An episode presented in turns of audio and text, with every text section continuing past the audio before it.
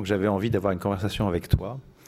Et on a eu l'occasion de parler des œuvres, de l'art, de beaucoup de choses. Et là, j'aimerais bien qu'on rentre un petit peu en profondeur dans ta conception de l'art et non pas seulement dans le commentaire des œuvres et des influences, mais on les traversera de toute façon. Alors si tu me permets, je vais dire quelques mots d'introduction très brefs. C'est intéressant d'essayer d'explorer comment un jeune homme qui est né à plus de 1000 km de Buenos Aires s'est tout d'un coup intéressé euh, à la peinture, à une peinture euh, très simple, très immédiate, finit par euh, s'inscrire à l'école des beaux-arts. Il rencontre diverses personnalités, s'installe et vient en France pour des raisons qu'il va nous expliquer. Et euh, aujourd'hui, euh, plus de 70 ans après, environ 70 ans après avoir été à l'école des beaux-arts, il réalise dans plusieurs endroits des expositions qui nous transportent, qui nous étonnent, qui sont d'une vitalité et d'une jeunesse, mais aussi d'une importance, euh, je pense, euh, considérable, qui sont forcément des expositions qui sont une remise en cause d'une partie de nos convictions de ce qu'est l'art. Les, personnes de ma génération qui ont connu et aperçu en tout cas les œuvres de Jules Leparc dans les années 70, euh, fin des années 70, début des années 80, n'ont pas attaché l'importance que l'on devait à cette œuvre-là. Et moi je me souviens avoir été euh, assez impressionné, mais pas suffisamment pour euh, m'y attacher euh, lors de l'exposition qui avait eu lieu au Centre Pompidou sur l'Amérique du Sud, qui était faite par Claude Schweizgut il y a un certain temps déjà. Et le parc était un nom qui circulait, qui était on savait que c'était un artiste important, mais on ne regardait pas vraiment. Et puis il y a eu une exposition à Los Angeles très récemment, quatre ans environ, où j'avais été, et euh, où j'ai été impressionné par, très impressionné par euh, une très grande installation qui, la même, est aujourd'hui au Palais de Tokyo.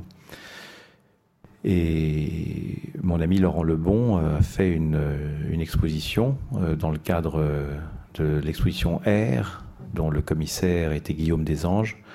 Et là, il y avait quatre installations extrêmement impressionnantes et évidemment J'étais déjà depuis quelques mois, euh, quelques années même, convaincu qu'il fallait le faire et le fait de pouvoir euh, avoir le Palais Tokyo me, m'en donnait l'occasion et je me suis permis de lui demander de bien vouloir montrer son travail. Évidemment, quand on voit l'importance qu'il a dans la grande exposition Dynamo, lorsque l'on voit comment il rythme euh, cette exposition à plusieurs moments, de celle-ci, de son déroulé, aussi bien d'un point de vue historique que, par la diversité euh, des propositions qu'il fait, on ne peut qu'être euh, très impressionné. Très impressionné et en même temps euh, conscient de ce qui est mis en jeu, c'est-à-dire d'un ensemble de refus, d'un ensemble de comportements qui définissent finalement pas seulement des formes, pas seulement la présence d'un certain nombre d'objets, mais une attitude. Et ce que je voulais, Julio, aujourd'hui, c'était que nous parlions de ton attitude et de l'histoire de cette attitude. On va en parler, donc on va parler d'art en ce moment, ensemble, de la façon dont tu as abordé l'art à différents moments de ta vie et la façon dont elle l'a construit aujourd'hui. Et si tu me le permets, pendant que, entre quelques phrases, je glisserai des, soit des questions, soit des observations sur la relation qu'a ton travail avec celle d'autres artistes plus anciens ou plus contemporains, puisque le moins qu'on puisse dire, c'est que ton travail a une grande actualité chez quelques jeunes artistes et aussi une, une source euh, chez d'autres artistes historiques et qui ont, comme toi, une attention politique particulière. Donc, euh, cher Julio, peut-être euh, pourrait-on commencer en se posant une question. Une question très simple au fond. Euh, tu arrives euh, à l'école des beaux-arts à Buenos Aires, tu es habité par euh, une connaissance académique de l'art à ce moment-là, je crois. Bien sûr, on y reviendra tout à l'heure, Fontana fait partie des professeurs, forcément assez impressionnant, bien que c'est le Fontana figuratif, je crois, qui était là à l'époque. Et peut-être tu pourrais déjà nous dire ce que tu as pu prendre, ce que tu as pu refuser et comment s'est construit à ce moment-là ton point de vue sur l'art. Et ensuite, on évoquera peut-être les autres aspects de la situation artistique à ce moment-là, euh, en particulier du côté de l'art concret. Peut-être peux-tu nous parler de Oui, oui. Quand je suis rentré à l'école de Beaux-Arts, c'était l'école préparatoire. Je crois que j'avais 14 ou 15 ans. À l'époque, on pouvait rentrer en sortant de l'école primaire. Et bien sûr, c'était un enseignement très académique, mais il y avait des choses importantes pour moi. C'est pouvoir être en relation avec d'autres, c'est-à-dire les autres euh, collègues de classe et d'autres adolescents comme moi. Et on a développé des inquiétudes parallèles. On cherchait, on était curieux, on allait partout pour savoir, dans les bibliothèques, dans les expositions, dans les musées, pour nous faire nous-mêmes une idée de ce qui s'est passé. C'est déjà pour moi un embryon de, de partager avec d'autres la, les inquiétudes. Il y, a, quelque chose que, que, je trouve intéressant parce que ça durera toute ta vie, c'est euh, l'importance de la démarche collective. C'est quelque chose. Est-ce que est-ce qu'on peut dire que c'est un des points importants de ton travail de bout en bout? Je pense que oui, que c'est un, c'est important parce que la démarche collective n'exclut pas le travail individuel. C'est-à-dire que le travail individuel, on peut le faire toujours, mais le travail collectif, on ne peut pas le faire tout seul. Et chaque fois qu'il y a eu des occasions, qui sont présentées ou que moi-même j'ai provoquées, il y a eu des, petits rassemblements d'artistes pour faire des choses, comme c'est le cas des groupes de recherche d'art visuel. Et avant ça, en Argentine, les mouvements d'étudiants, c'était aussi une démarche collective pour changer l'esprit de l'école des beaux-arts, les, plans d'études, les conditions de travail, les professeurs, etc. Aussi, c'était très, très, très collectif. Il y avait des assemblées où il fallait décider, proposer, réfléchir, prévoir des actions, et tout ça, ça avait un, caractère très, très collectif. En fait, il y a dans cette, euh, cette importance du collectif dans ton travail à cette époque quelque chose qui, à mon avis, est décisif et qui va euh, te permettre de poser une, un point caractéristique de ton travail et forcément très influent, c'est celui du refus de l'ego, du refus d'une œuvre narcissique puisque l'œuvre étant collective, elle a deux aspects particuliers. Elle ne s'intéresse pas seulement à la psychologie de son auteur, on peut dire même qu'elle refuse la psychologie de son auteur, c'est un point très important par rapport à ce qu'a été toute l'histoire de l'art post-Van Gogh, si je puis dire. Et l'autre point, c'est, comme tu le disais, puisque tu organisais des actions à ce moment-là, elle est d'emblée assez politique. Peut-être tu peux dire un mot sur euh, le refus de la psychologie en art qui fait partie des caractéristiques de ton travail, je crois. Oui, en ce qui se concerne, moi j'avais reçu une première leçon quand je suis allé dans une mutualité d'étudiants pour me préparer pour passer l'examen pour rentrer à l'école préparatoire. Je me suis rendu compte que des moments où on m'a mis en, on s'appelle ça, en planche en bois, à dessin, planche à dessin, avec le papier ingres et le punaise et tout ça, je l'ai dit quelques fois. Je me sentis tout de suite que c'est ça que je voulais faire. Moi, j'avais 14 ans, mais je dit c'est ça que je vais faire. J'étais tellement content que j'ai fini mon dessin au, charbon. Et pour la première fois, je voyais mon nom, et alors j'ai écrit mon nom en bas. J'ai mis les parts comme ça. Et alors, avant de les fixer, les dessins, il y a le professeur qui est venu, il m'a dit C'est pas nécessaire que tu mettes ton nom là. Ce qui compte, c'est ton dessin, pas la signature.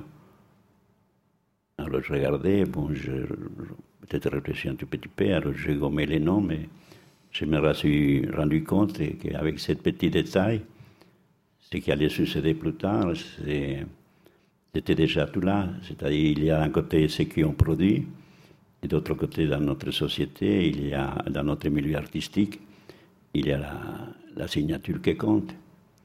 Des fois, je vois des. Moi-même, je vois des fois des, dessins de certains artistes que je ne reconnais pas. Je les vois comme ça, de façon superficielle. Mais si on me dit, voilà, c'est Picasso c'est un tel ou tel autre, alors à ce moment-là, il y a la signature qui s'ajoute en dehors du valeur à, soi-même de, de l'œuvre produite. Par rapport à cette question de la psychologie, je me souviens euh, que tu m'as dit avoir fait des croquis d'après euh, des euh, tableaux de Van Gogh et à partir de cela fait, il y en a d'ailleurs un au moins au Palais de Tokyo, des grands tableaux noirs et blancs qui étaient la mise en système, là au fond une façon d'évacuer complètement la dramaturgie très psychologique évidemment de Van Gogh. Est-ce que c'était dans cette intention de, de, faire une contre-proposition à l'expression euh, psychique de l'artiste? Oui, j'étais attiré sûrement par les volutes, par les mouvements du ciel de ces tableaux-là de Van Gogh, les rythmes qu'il y avait à l'intérieur, qui était vraiment, je pense, l'importance du tableau. Après, le côté anecdotique, si c'était un ciel où il y avait des coraux en bas ou je ne sais pas quoi, c'est secondaire. Et si ensuite on apprenait que c'était un des derniers tableaux, c'est encore de l'anecdote. Mais pour moi, l'important, c'était les, les volutes, les formes géométriques, les, qui s'est dégagé. C'était J'ai fait un petit croquis, ensuite je l'ai clarifié, j'ai fait un, petit gouache qui est devenu par la suite un tableau. On peut dire que à cette période-là, l'art euh, dominant, l'art euh, qui était euh, le plus facile à rencontrer, euh, donc on est euh, au milieu des années 50, c'était l'art informel. Je pense C'est vrai, quand je suis arrivé à Paris en 58, il n'y avait que ça dans toutes les galeries de, Paris, dans les expositions. C'était comme une espèce d'académisme. Bien sûr que les gens qui ont eu une réaction contre l'abstraction géométrique des années 40, 50, en faisant une attraction plus libre et plus lyrique, c'était légitime. Mais ensuite, c'était très facile de les imiter. Il y en avait des artistes comme ça partout. Et plus tard, ces mêmes artistes, la mode il est devenu pour une autre tendance, ils l'ont changé facilement. Tant qu'il tant qu'il soit facile de copier ou de changer. Donc, je, je, je, me souviens d'une phrase que je vous livre euh, et que, que tu peux peut-être euh, commenter, mais je crois que ça, ta réponse à, à l'art informel de l'époque euh, l'évoque. Ce qui importe, disais-tu, c'est de sortir de l'art narcissique et précieux qui se meurt lentement de ce narcissisme. L'art de l'époque te paraissait narcissique et précieux. Ce qui me gênait surtout, c'est la mystification qu'il y avait autour. Il y avait bien sûr une complaisance narcissique. Et de certains artistes qui s'est développé plus tard, plus tard avec Klein, avec Manson et d'autres, qui ont prolongé l'histoire du geste. Mais les gestes, c'était comme un, fait narcissique dans ce sens-là, qui, comme si c'était celui qui faisait les gestes et qui allait être enregistré dans la toile, c'était comme si c'était un petit, un petit dieu qui en faisant ses gestes, il était guidé par quelque chose. Et il, fallait voir ça. Moi, je voyais, je voyais pas ça. Je voyais que des tâches, des choses, des fois plus ou moins bien agencées, d'autres fois pas trop artistiques. Mais c'était une direction. Je pense que c'était une des directions qu'il y a et qui continue à avoir toujours dans l'art, c'est-à-dire le culte de la personnalité de l'artiste Ensuite, s'est développé par d'autres artistes, comme je disais tout à l'heure, comme Pierre Manzoni et, d'autres. Pierre Manzoni en Italie, c'est lui qui a fait le maire des artistes et qui prenait son empreinte digitale sur un F. C'est devenu une œuvre d'art parce que lui, il, se croyait un artiste. Du fait qu'il touche quelque chose, ça devenait, ça devenait une œuvre d'art. il y a un autre artiste argentin qui m'a dégoûté un peu, qui, dans la même lignée qu'il avait fait une exposition en Italie. Alors il a pris une galerie, il a mis des socles. Et comme il se considérait un très grand artiste, il était allé chercher des clochards dans la ville. Il a donné quelques livres. Il les a fait venir, il les a fait monter sur les socles. Il a dit voilà, je vous déclare œuvre d'art. C'était des pauvres, des pauvres gens qui se sont prêtés pour avoir quelques quelques monnaies, acheter quelque chose, une bouteille de vin, un sandwich. Mais pour moi, c'était une offense à l'être humain de faire des gestes de cette nature. Et dans ces lignées, bien sûr, c'est là la. Moi, croire que l'artiste c'est un demi, demi-urge, comment est-ce qu'on dit oui, tu t'es beaucoup un démiurge, mais tu t'es beaucoup opposé à cette mystification. Mais pour aller un petit peu plus loin, donc euh, je pense que là on a un premier point, essayer de faire une œuvre qui ne soit pas mystifiante et une œuvre qui ne soit pas euh, et une œuvre qui ne soit pas une expression psychologique de soi. Un autre aspect, je pense très curieux et au fond euh, très contesté d'emblée, ça a été de faire accepter que l'œuvre soit du côté de la sensation.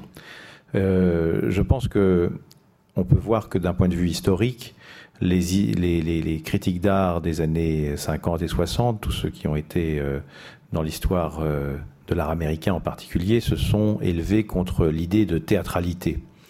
Et euh, Le Parc, avec ses amis, très rapidement, dès le début des années 60 en tout cas, mais on pourrait même remonter un petit peu plus loin, à la fin 57, fait un art dans, la, dans lequel il y a une spectacularité et une mise en évidence des sensations et une mise en évidence de, des qualités perceptives ou perceptuelles de, du regardeur. Au fond, une œuvre qui est faite en comptant sur euh, le regardeur comme animateur de l'œuvre, comme si l'œuvre n'était qu'un vecteur, qu'un élément de transition entre le regardeur et les autres. Vous vous souvenez de la grande bataille autour de cette idée de théâtralité, en particulier euh, autour du minimalisme et du fameux texte de Sol Lewitt sur cette question.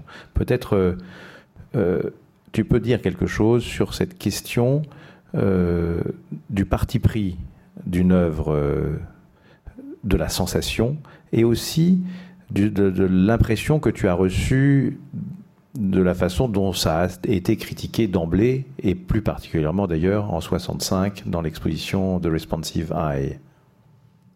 Dans cette exposition, moi je ne me suis pas tellement aperçu des critiques de cette sorte.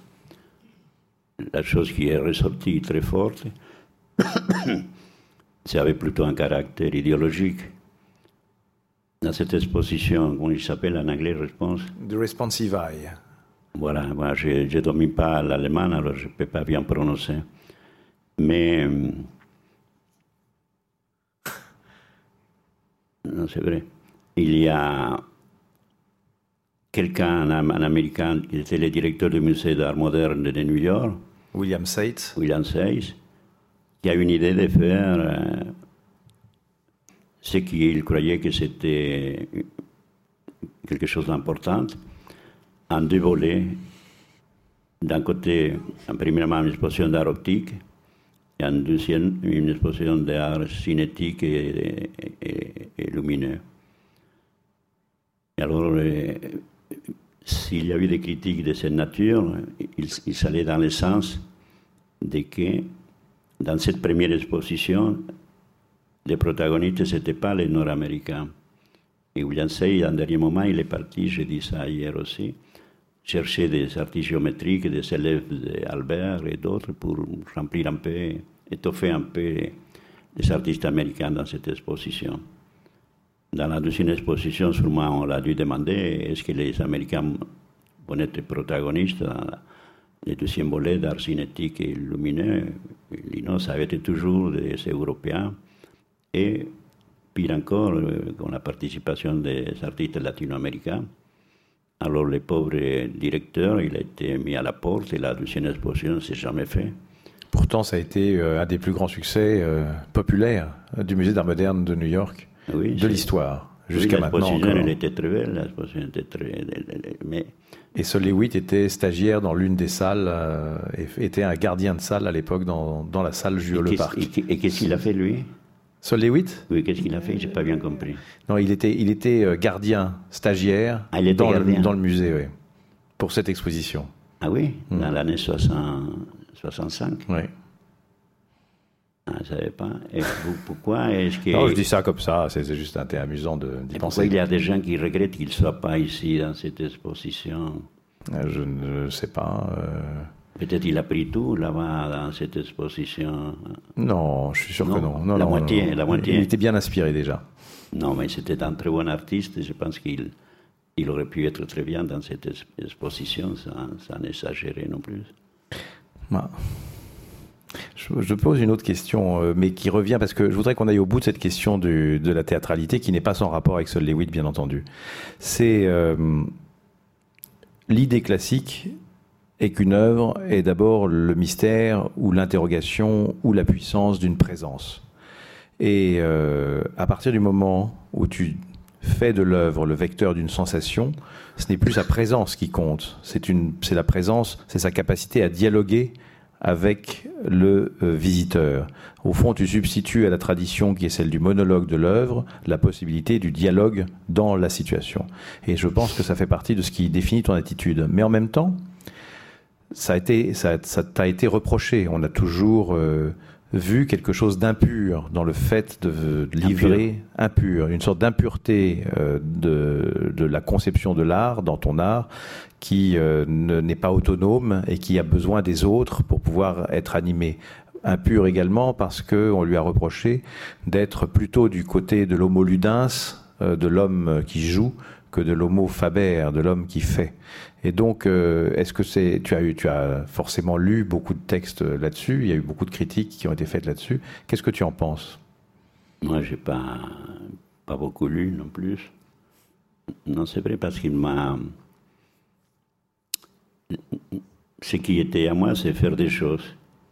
Bien sûr que j'avais des centaines, j'essayais de capter les, choses qui s'est passées autour de moi, mais j'ai préféré pas m'attarder à des questions théoriques ou des analyses trop poussées dans ce sens-là.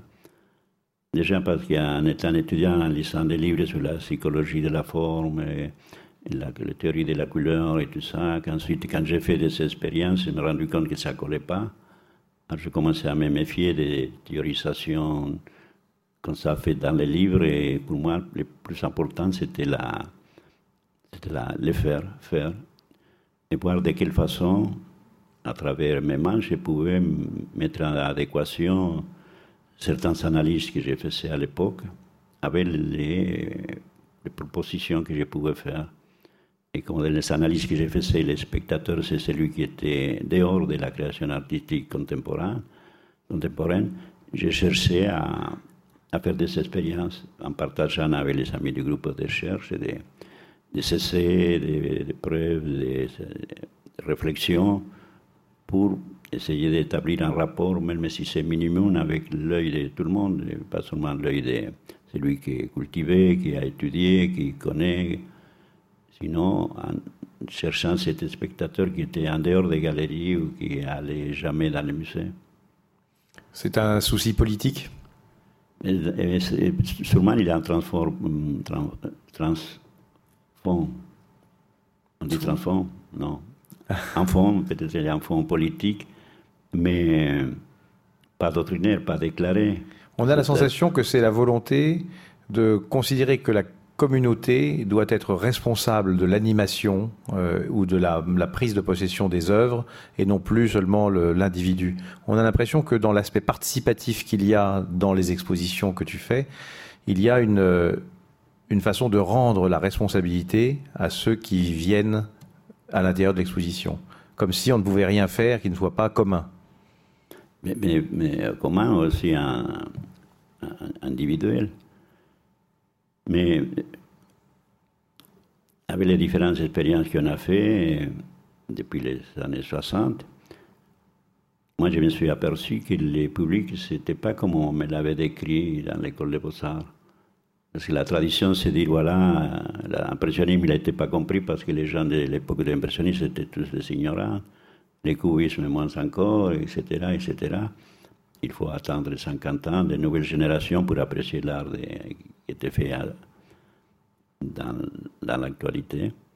Et après, je me suis rendu compte par des enquêtes, des expériences qu'on a fait, qu'il y a une grande capacité de réaction, de réflexion, de regarder, de comparer, d'émettre des critères et, même arriver à établir de nouvelles, de nouvelles valorisations de la création contemporaine. Alors ça, c'est du point de vue euh, de la relation à l'œuvre, mais il y a quand même un engagement politique assez fort fait euh, dans les œuvres même, puisque tu demandes au public d'intervenir sur des figures qui constituent la société, qui peuvent être des idoles, des militaires, etc. Une sorte de de, tu leur donnes la parole pour qu'ils prennent au milieu des œuvres, qu'ils disent leur point de vue sur l'organisation sociale. Oui, c'est ce que vous avez euh, au-dessus de vous, bien entendu. Hein? Ici? Oui, c'est la photo euh, des boules. Je pense que tu parlais d'un autre étage. tu confondais le palais de Tokyo avec les grands palais. non, non. ça, c'est dans la direction de chercher, de s'approcher ou d'inviter les spectateurs à une participation chaque fois plus grande. Dans ce cas-là, c'est une participation physique euh, dans 50%, disons.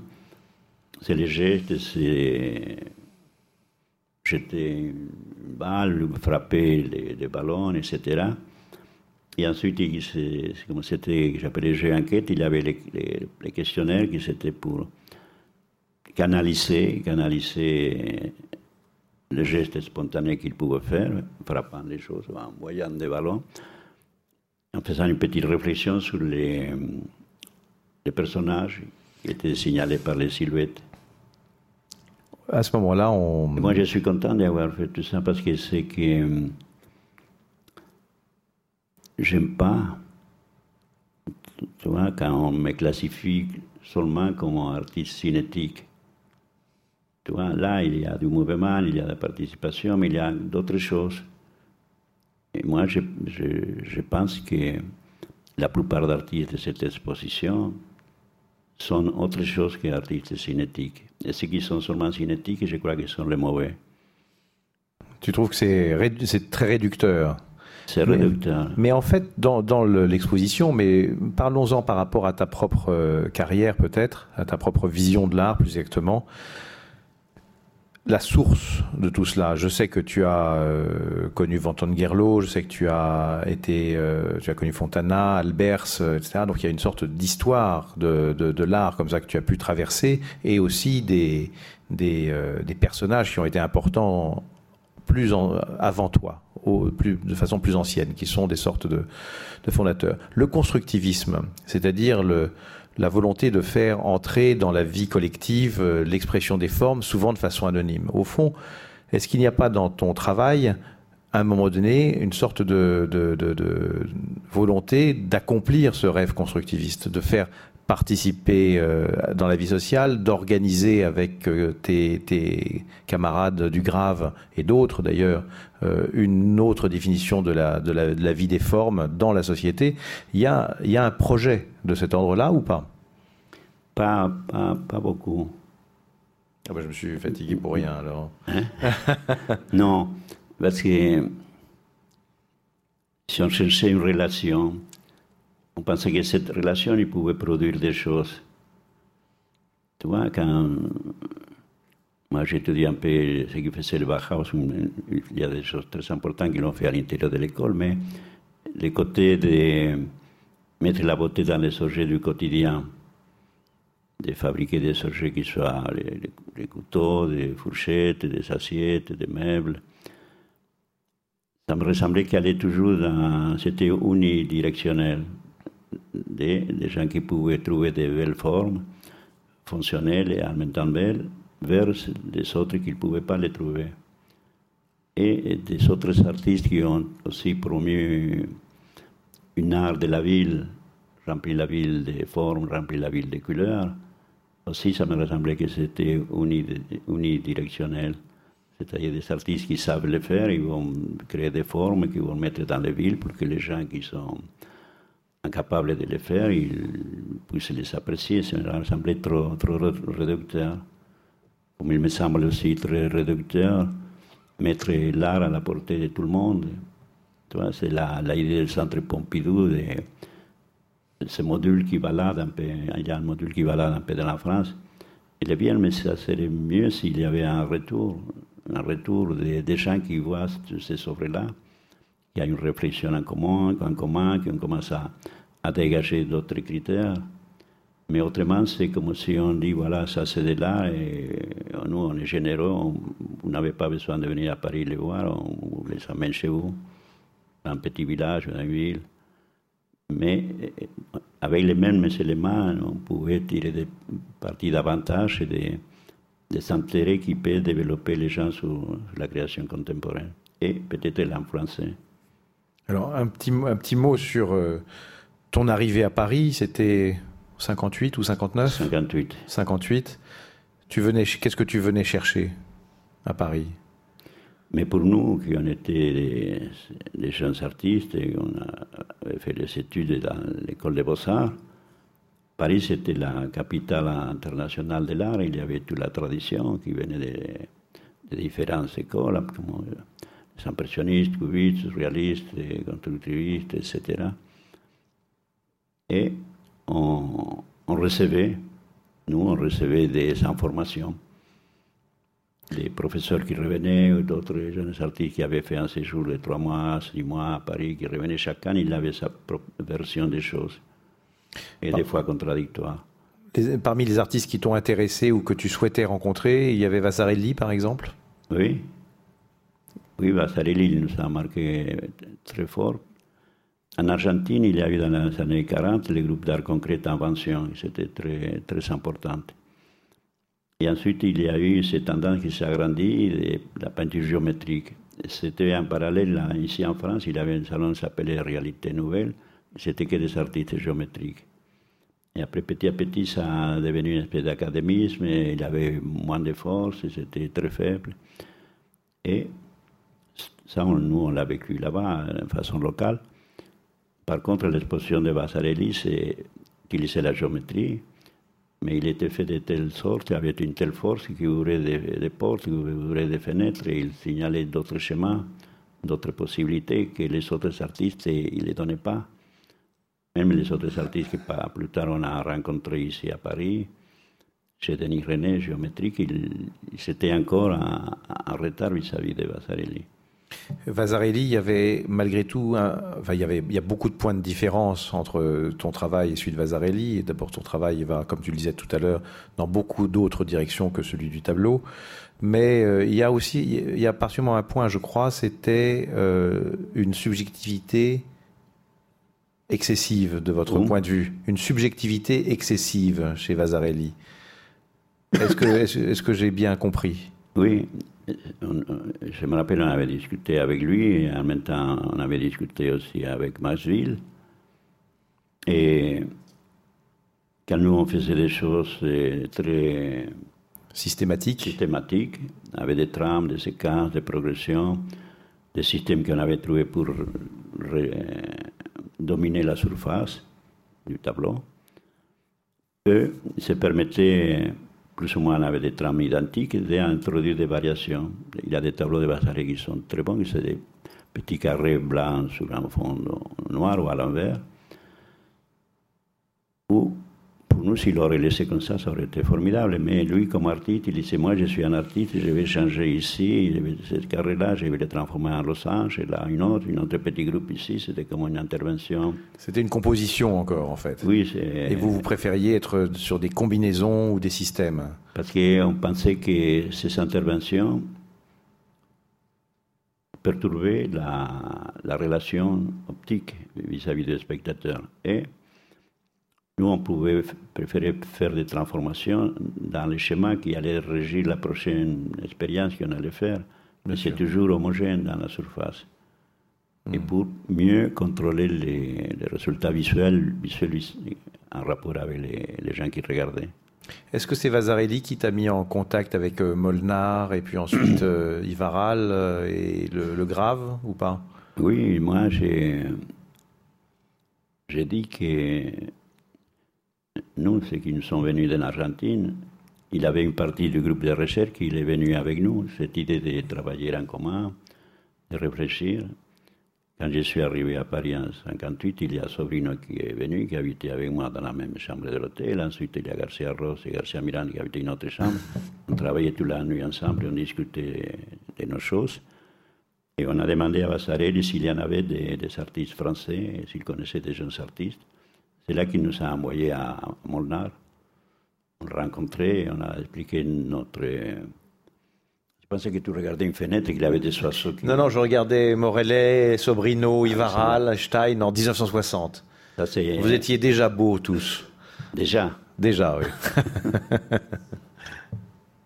alors oui, là, alors Moldan, il a organisé une réunion, il est venu Morellet, Stein, Ibaral, qui s'appelle pas Ibaral, il s'appelle Jean-Pierre Vassarelli.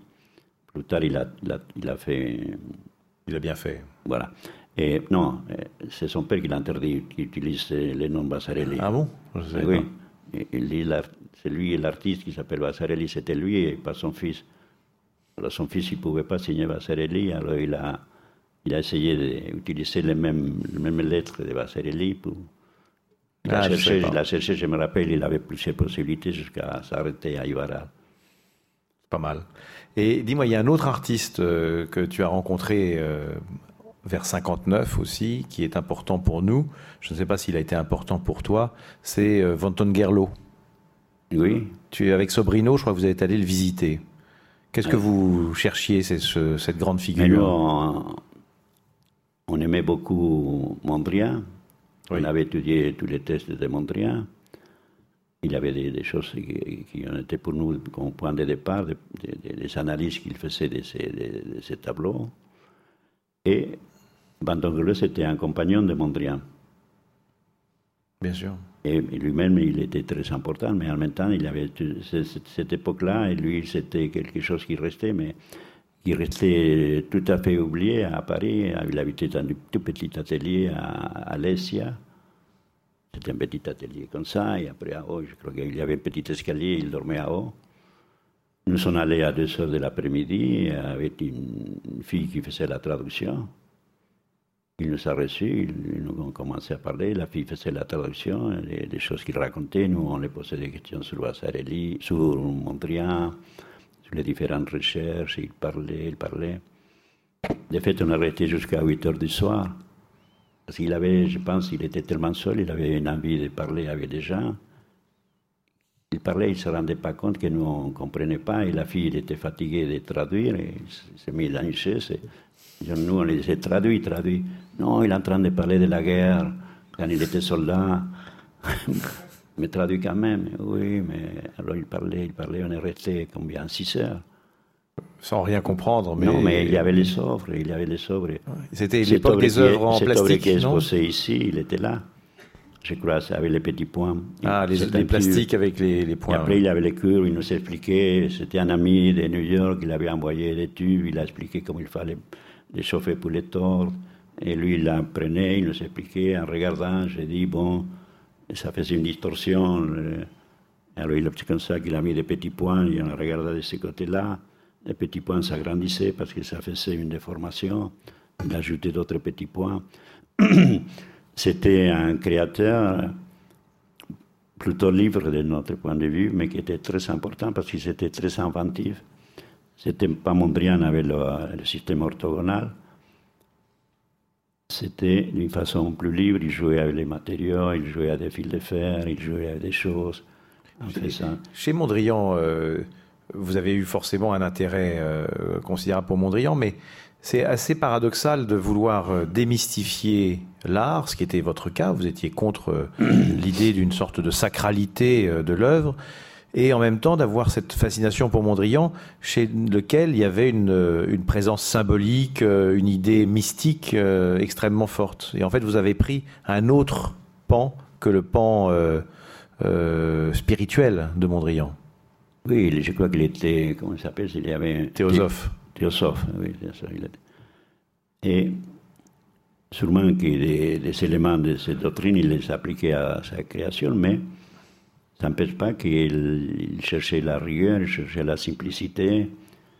Il s'est obligé à lui-même d'utiliser les couleurs pures et de faire toujours horizontal et vertical. Mais dans les derniers tableaux, Boogie Boogie qu'il a fait à, New York et d'autres, c'est euh, d'une façon très claire une annonce de l'art cinétique et un mouvement euh, d'abord dans la surface tu as, souvent dit que tu considérais que Broadway et Boogie Woogie étaient quasiment la première œuvre euh, de l'histoire euh, contemporaine de l'art cinétique, en fait. Et, de ce point de vue, bien sûr, il y a eu les autres. Il y, a, eu, il y a eu Molinodge, etc. Mais bon, c'était il a des choses, mais euh, il a eu Albert avec les formes qu'il y a un tableau ici, que c'est, hmm.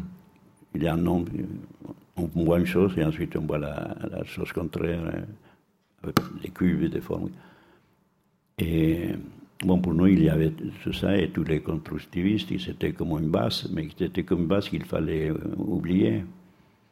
Pas oublier de façon obligatoire, mais si on travaillait, euh, ils étaient là derrière tous, mais pour nous, l'important, c'est les petits carrés, les petits gouaches qu'on faisait, les petits pinceaux qu'on allait acheter, l'encre de Chine, etc. Mais c'est avec ça qu'on pouvait faire des choses à une échelle très petite, mais on pouvait faire beaucoup, et varier, et travailler. On travaillait tout toute la nuit jusqu'à 3, 3, 4, 5 ou 6 heures du matin.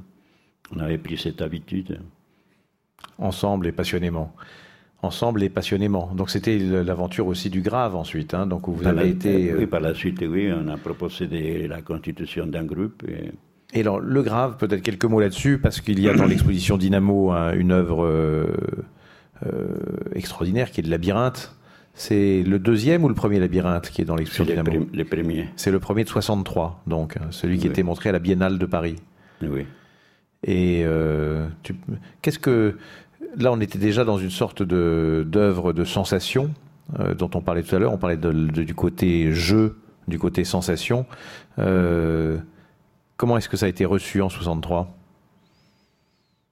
D'abord, ce qui était curieux, comment est-ce qu'on nous a demandé Parce que la Biennale, qui était en 61, les groupes, nous, les groupes de recherche, nous sommes allés avec un manifeste et les distribuer à la Biennale ont trouvé des choses euh, à nos goût qui ça fonctionnait pas bien. Et ils ont retenu ces critiques et après ils ont vu une exposition qu'on avait faite à la Maison des Beaux-Arts, les autorités de la Biennale de Paris. Ils nous ont proposé comme ça les halls d'entrée pour la Biennale de 63. pour nous, c'est extraordinaire comme, comme objectif, comme possibilité de faire des choses qu'il fallait travailler, résoudre, penser, réfléchir. Petit à petit, on arrivait à, à l'idée de faire cette, labyrinthe. À l'intérieur de cette labyrinthe, il y avait beaucoup déjà des choses qui se sont développées plus tard par d'autres artistes, c'est-à-dire euh, entourer les spectateurs, l'idée du parcours, il pénètre dans un espace, il va les, traverser, l'addition des propositions, c'est-à-dire ce n'est pas une seule proposition, c'est une addition de différentes propositions qui vont constituer l'esprit du labyrinthe plutôt qu'une une œuvre tout seul. Et il a, il a été bien reçu. À côté du labyrinthe aussi, il avait fait, on a fait une expérience qui était très intéressante. C'était des colonnes, des colonnes de 2 mètres de terre pour plus ou moins 50 cm ou 60 cm de large qu'on avait monté sur des roulettes. Peut-être il avait une dizaine dans les halls, qui allait du sol jusqu'au plafond. Il y avait un petit espace. D'un côté, c'est blanc, et blanc, blanc et noir et noir. Et les gens pouvaient rentrer à l'intérieur. Il y avait des petits trous pour, pour regarder. Les gens pouvaient marcher, faire bouger les colonnes. C'était comme une animation de l'architecture, parce que s'il y avait personne à l'intérieur, on croyait que ces colonnes étaient en train de soutenir les toits. si on était surpris, il y avait beaucoup de gens qui. La colonne commençait à bouger parce que quelqu'un, comme lui, un spectateur, il avait rentré, il commençait à bouger, il s'est déplacé. C'était une œuvre aussi de participation physique. Et en même temps, ça changé la, la structure de l'espace là où il s'était. Donc c'était oui, c'était vraiment une œuvre de participation du visiteur, comme l'était d'ailleurs euh, à l'entrée du labyrinthe le, le pénétrable. On peut dire que c'est les 63, je pense, c'est les premiers pénétrables qu'on ait vus. Soto va euh, euh, se servir de la même grammaire ensuite, avec beaucoup de talent aussi. Et, et, et, donc il va y avoir cette période du grave. Et il y a pendant la période du grave aussi cet événement qui a été considérable à l'époque, c'est euh, la Biennale de Venise. La Biennale de Venise euh, ne ressemblait pas à ce qu'on imagine aujourd'hui. C'était pas un, pavillon Le Parc à la Biennale de Venise, si je me souviens bien. C'était un pavillon collectif dans lequel tu as été distingué puisque tu as été Grand Prix de la Biennale de Venise en 66, me semble-t-il, c'est-à-dire deux ans après euh, Rauschenberg. Je me trompe peut-être dans les dates, mais non, je ne crois non, pas. non, c'est très bien. Et donc, tu peux raconter comment était ce pavillon de la Biennale, qui, pourquoi est-ce qu'il a suscité euh, de la passion tout de suite? Moi, je pense que j'ai eu beaucoup de chance dans ma vie normale et aussi dans ma vie artistique. Et là aussi, ça, ça a joué. Le jury qui m'a choisi en Argentine, j'avais eu des contentieux à certains d'eux. Je pensais qu'ils m'auraient fait un, un croix énorme, comme d'autres croix que j'ai reçues plus tard. Mais eux, non, ils l'ont, ils l'ont oublié. Ils, ils ont pensé que moi, je devais représenter l'Argentine. À ce moment, il n'y avait pas de dictature en Argentine. Ils m'ont envoyé à la, comme représentant de l'Argentine à la Biennale de Venise avec un espace d'environ 100 mètres carrés. J'avais travaillé, préparé tout. En dernier moment, on m'a dit que l'espace était divisé en deux parce qu'il y avait un autre pays qui prenait l'autre moitié. Mais j'ai envoyé quand même toutes les choses que j'avais préparées. Je n'avais pas le temps de, réduire ou de faire un, un nouveau choix. Quand on a, nous sommes arrivés à Venise, l'autre pays qui devait prendre la moitié du pavillon s'était retiré, de sorte que j'ai eu les pavillons entiers, 100 mètres carrés, c'est pas énorme, mais pour moi c'était énorme. J'ai pu monter mon exposition telle qu'elle. Qu'est-ce qu'il y avait, bien qu'il y avait sûr, il y, a- l'exposition il y avait la lutte que tu, que tu parles entre New York et Paris qui était très forte. Les Américains, j'étais très fier d'avoir eu un pop-art deux ans auparavant Rauschenberg, oui. Rosenberg. Et il voulait faire la même chose avec Liechtenstein, qui était le favori à 100% partout. Ils avaient été euh, le tableau transporté, il y avait des, des- réceptions dans les ambassades, dans le Peggy Guggenheim, toutes les publications d'art, c'était peut-être acheté ou pas acheté, mais il parlait que de lui comme euh, celui qui allait gagner. Et alors, du point de vue pour l'Europe, et pour nous les latino-américains, c'est qu'il soit moi qui soit choisi, c'était une chose exceptionnelle, extraordinaire. Et moi, j'ai dit, avant que ton exposition soit faite au Palais de Tokyo, je me disais à moi-même, avec tous les ans qui sont passés, je disais peut-être, il y aura quelqu'un qui va dire, voilà, dans l'année 66, les jurys qui l'ont donné le Grand Prix international de peinture à Julio Lepar, ils avaient raison. Je pense qu'ils avaient raison. Et vous aussi? Julio, je voudrais parler d'une partie euh, de ton travail euh, qui est moins connue. Je voudrais, euh, j'adorerais parler long- longuement avec toi de, de- des, des grands déplacements qui sont à l'entrée du Palais de Tokyo et qui euh, ont été aussi montrés à New York et qui euh, évoquent à la fois euh, les aberrations, la métamorphose, les travaux d'Athanasius Kircher, le, le travail euh, de Baltroussaitis et qui sont absolument fascinants dans, dans l'histoire de, de l'art, je crois. Mais j'aimerais que nous passions directement à une partie moins connue de ton travail et, et- et plus énigmatique, qui est la partie du travail de peinture et de couleur et d'utilisation de la couleur. Parce que pendant on a l'impression que pendant longtemps, tu as refusé la couleur dans ton travail comme étant subjective, et puis à un moment donné, tu trouves un système et un nombre de couleurs euh, qui te conviennent, et tu décides de travailler avec ça. Donc comment est-ce venu? Pourquoi? Et ensuite, il y a un ensemble de séries dont j'aimerais bien que tu dises quelques mots. Euh, mais peut-être d'abord la question de la couleur. Pourquoi à un moment pas de couleur? Pourquoi à nouveau la couleur? Qu'est-ce que tu as accepté en la réintroduisant hein. dans ton travail? Puis dans l'année 58 et 59, j'ai fait beaucoup de, de gouaches en blanc et noir, et blanc, noir et gris, avec les problèmes optiques, les séquences, les progressions, les, systèmes d'ordination très précis. Et la couleur n'était pas utilisée à ce moment-là, c'était comme un, danger de rentrer dans la couleur. Alors, j'ai commencé à faire des choses et j'ai dit, à la place de faire des tableaux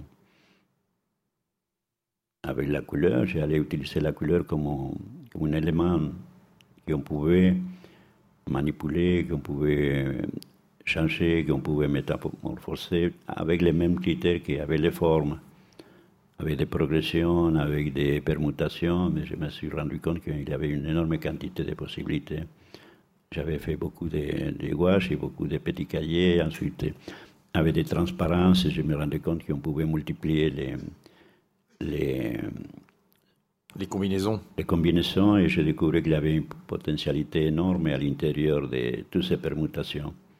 C'est de là que je suis passé à, faire des choses avec la lumière et les mouvements, parce que j'ai voulu mettre en évidence cette potentialité de changement. Ah, tu veux dire que euh, quand tu as commencé à travailler la lumière, c'est inspiré par les travaux sur la couleur? Parce que j'ai voulu faire des petits boîtes où les couleurs circulaient avec des, des, des écrans prismatiques.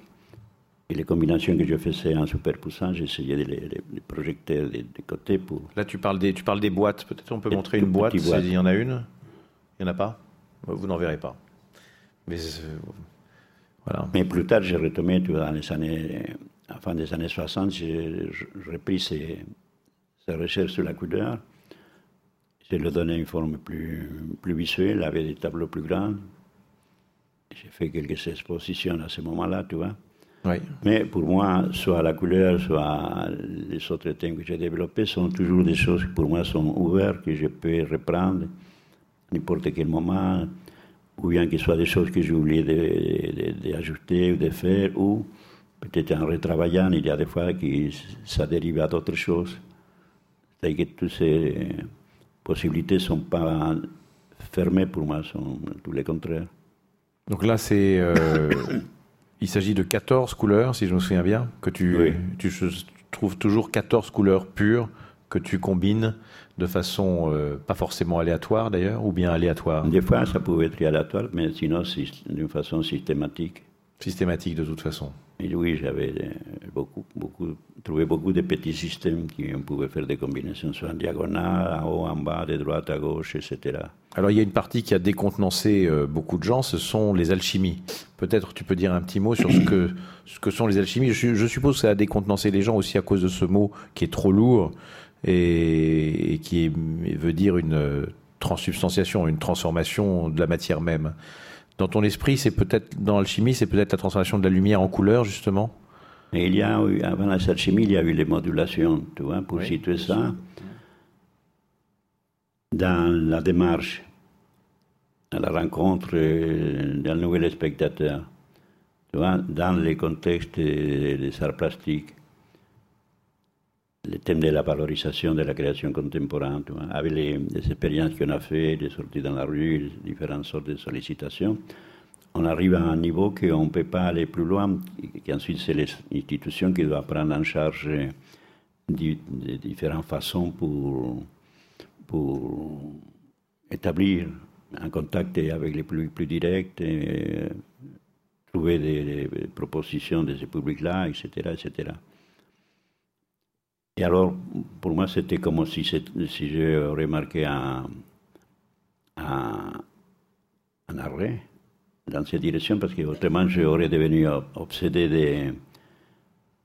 J'aurais devenu peut-être un agitateur professionnel contre les institutions culturelles à 100%. 80%, je pensais que c'était suffisant. Et comme s'il y, aurait eu des moments d'accalmie, je me suis dit, il y a d'autres choses que je peux faire.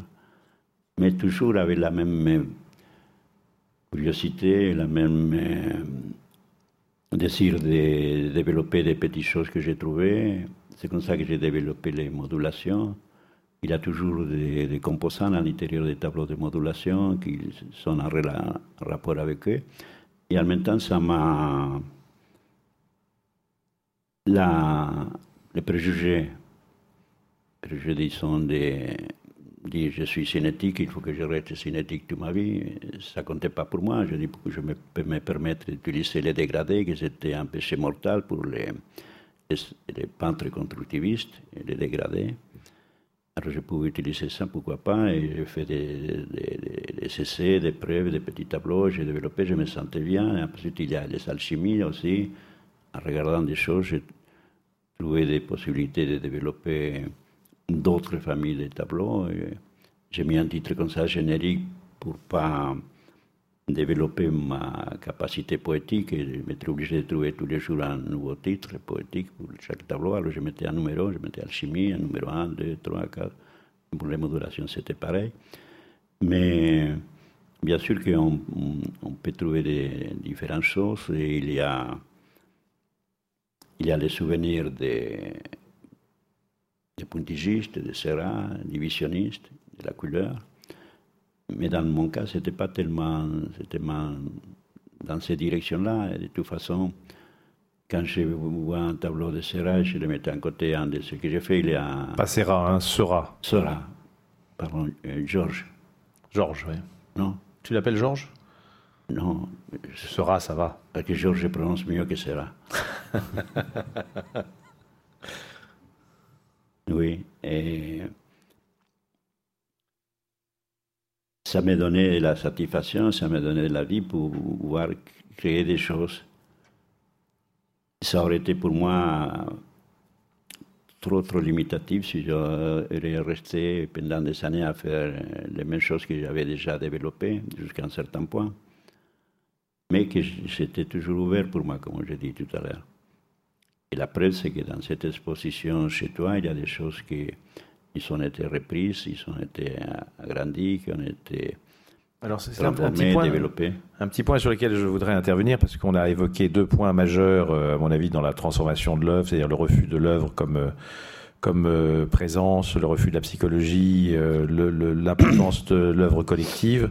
Et justement, un point qui a beaucoup énervé les directions des musées, c'est euh, l'idée que tu pouvais refaire les œuvres, que tu avais la liberté de refaire une œuvre, d'en changer le format, de la reprendre, de, de la refaire autant de fois qu'il le faudra selon les circonstances dans lesquelles tu te trouves. Et dans ce et cela forcément, les musées qui disent mais non, c'est une œuvre de 64, je veux pas une version de 66, euh, etc. Il y a une sorte d'idée historique qui est très étrange et qui au fond est contestée par toi. Comme est contestée la valeur de l'objet en tant que en tant qu'objet. Par exemple, euh, et d'ailleurs malheureusement ça arrive un petit peu dans la salle du Palais de Tokyo à la fin. Euh, c'est une salle de jeu et que tu as dit imprudemment, je crois en 65, que c'était pas très grave que les œuvres soient détruites, c'était même très bien. Ça prouve que le public avait largement participé. Et je dois dire qu'au Palais, ça m'a un petit peu embêté, mais il en reste des bouts en tout cas. Donc, euh, donc euh, important, ce, peu d'importance attaché à l'objet œuvre d'art. C'est établi que les, les tableaux sont uniques tout ce qui est tableau, est fait en surface. Et les objets, déjà, tu vois, dans les années 60, Bassarelli lui-même, il sait qu'il pouvait faire une offre par téléphone. Oui. Il sait qu'il pouvait donner les coordonnées par téléphone à quelqu'un qui était à New York et avec ces coordonnées qu'il donnait, il pouvait reconstruire la même œuvre qui était la, la même valeur tout à fait pareil que celle que lui-même pouvait faire dans son atelier. C'est-à-dire que l'important c'était l'objet tel, tel, quel et surtout ce œuvres-là qui était transformable, qui était un mouvement. Il pouvait être euh, tout fabriqué de façon égale, mais les résultats visuels pouvaient être tout le temps différents. Si on mettait deux, les cylindres par exemple, ils ne sont jamais pareils. Je mettais trois, quatre, des fois j'ai mis quatre, cinq ensemble, et tous les dessins sont, différents dans le même moment. C'était une des caractéristiques des multiples qui s'est développée un peu. En disant, l'objet c'est le même, mais la, les situations dans chaque cas est différente. Il y a beaucoup de choses dont j'aimerais. Ah, il y a l'autre histoire du fétichisme. Oui. Le fétichisme est aussi. C'est l'histoire de la signature quand j'étais adolescent, tu vois. Oui. C'est la même chose, c'est l'œuvre unique, l'œuvre qui a une histoire, l'œuvre qui était faite dans telle époque, qui était faite avec tel matériel et tel autre. Un collectionneur, il est venu un jour chez moi, tu vois, il y avait des œuvres comme celles qui sont à l'entrée chez toi, tu vois. Oui. J'étais en train de, changer parce que le, métal que j'avais utilisé dans les années 60, c'était aluminium et c'était oxydé, on ne voyait rien, on ne voyait pas les reflets. Tu comprends? Et alors j'ai montré à ces collectionneurs, j'ai dit, regarde, ça c'est comme celle que j'avais fait. J'ai changé le miroir, j'ai mis un tout neuf, un acier inoxydable. On voit bien la proportion que j'ai fait à l'époque. De l'autre côté, regarde ici l'aluminium qui est opaque. On ne voit rien. Lequel tu préfères Il m'a dit l'opaque. on ne voyait rien, il n'avait pas l'expérience, il n'avait rien, mais c'était un morceau de métal qui C'était un fétichiste. Qui traînait des, années 60, tu vois. Ouais. Euh, même s'il les nettoyait, jamais il, a, il allait trouver le caractère miroir qu'il y avait à l'époque. Oui. Dis-moi, il y a eu un moment donné où, euh, je crois que c'est dans les années 70, où, euh, avec des amis, tu as participé à un groupe qui, cette fois-ci, était un groupe très engagé politiquement et qui euh, voulait lutter contre les dérives, particulièrement en Amérique du Sud. Et c'est dans ce cadre-là que tu avais participé à des prises de position très fortes avec tes amis contre la torture. Comment s'appelait ce groupe et qu'est-ce que tu peux en dire un mot? Nous, on, recevait des informations. Il y avait des gens qui venaient de l'Amérique latine, de l'Argentine, de l'Uruguay, du Brésil. Ils racontaient des choses, il y a eu des commissions qui se sont formées, il y avait des juristes euh, français qui sont allés dans ces pays pour dénoncer la situation, il y a eu des comités pour aider les familières des prisonniers politiques, et ensuite il y a eu toutes les disparitions qui sont faites dans tous ces pays-là, soit au Chili avec Pinochet, au Brésil, en Argentine, en Uruguay, Paraguay, etc. Et il y avait des salons, tu vois, le salon de la jeune peinture, et Alejandro Marco, Neto, Gontran, Guanais, et José Gamarra et moi, on a eu l'idée de faire partir du document qu'on avait, de faire cet ensemble de tableaux. Alors, il y a un curé franciscain. Nous, on avait beaucoup de documentation écrite des méthodes de torture qui se pratiquaient. Mais lui, c'était un curé qui avait été torturé au Brésil, qui est venu nous assister. Nous, on a trouvé des amis qui ont voulu poser et on a fait beaucoup de photos de simulacres. On ne les torturait pas. Hein. C'était... Je sais, je sais que tu es gentil. Et, à partir de ça, chacun de nous a fait euh, des tableaux. Ça a commencé à être utilisé pour les juristes, pour faire des, des dénonciations de ces tortures en Amérique latine, demander la solidarité de la France. C'était utilisé aussi par Amnesty International à l'époque. C'est l'année où euh, Amnesty International a fait une déclaration, euh, a fait inscrire dans la Déclaration universelle des droits de l'homme l'interdiction de la torture, je crois. C'est un peu imprécis ce que je dis, mais c'est quelque chose comme ça. Hein. Et ils l'ont fêté là aussi, là, chez toi. Amnesty International, il a fêté combien? 30 ans, 50 ans de, de lutte contre la torture dans le monde. Voilà. C'est-à-dire que c'est un thème que nous on cherchait à dénoncer dans l'année 72, avec ce tableau-là, mais qu'on peut faire maintenant un peu partout. Ils en Syrie, comme aussi à Guantanamo, comme dans beaucoup de pays. il y a combien, je sais pas, 150 pays qui l'ont enregistré, je crois, qui, dans le monde qui continuent à pratiquer la torture. Comme... Oui, c'est-à-dire les deux tiers des pays quand même, c'est assez effrayant. Euh, Alors pour moi, c'était une façon de mettre ma capacité de, dessiner ou d'organiser ou de faire la peinture au service de quelque chose. Pour moi, c'était pas. Je ne voyais pas non plus ce que je faisais en dehors de ça comme de l'art, l'art, mais l'art c'était comme si c'était utiliser mes capacités pour dénoncer une situation qui devenait très grave. En, dans beaucoup de pays de l'Amérique latine. J'aimerais beaucoup euh, poursuivre euh, encore de te poser de nombreuses questions, mais je vais, je vais, je crois, je crois que c'est le moment de donner la parole euh, à, la salle. Qu'est-ce que, qu'est-ce que vous en pensez? S'il n'y a, a, pas de questions tout à l'heure, j'en je, poserai d'autres. Mais euh, il y a beaucoup de choses dont on n'a pas parlé. On n'a pas assez parlé des lumières, on n'a pas parlé euh, des grandes suspensions, on n'a pas parlé de ce que tu fais en ce moment, on n'a pas parlé de ce que les artistes aujourd'hui euh, sont en train de recueillir du travail que tu as fait. On n'a pas parlé de l'insistance assez visionnaire qu'a eu Serge Lemoine en faisant cette, non seulement cette exposition, mais en ayant pendant 40 ans sous les colibets de mes collègues et des miens, euh, poursuivi son, avec enthousiasme son chemin pour défendre euh, l'histoire de l'art euh, optique, cinétique et géométrique.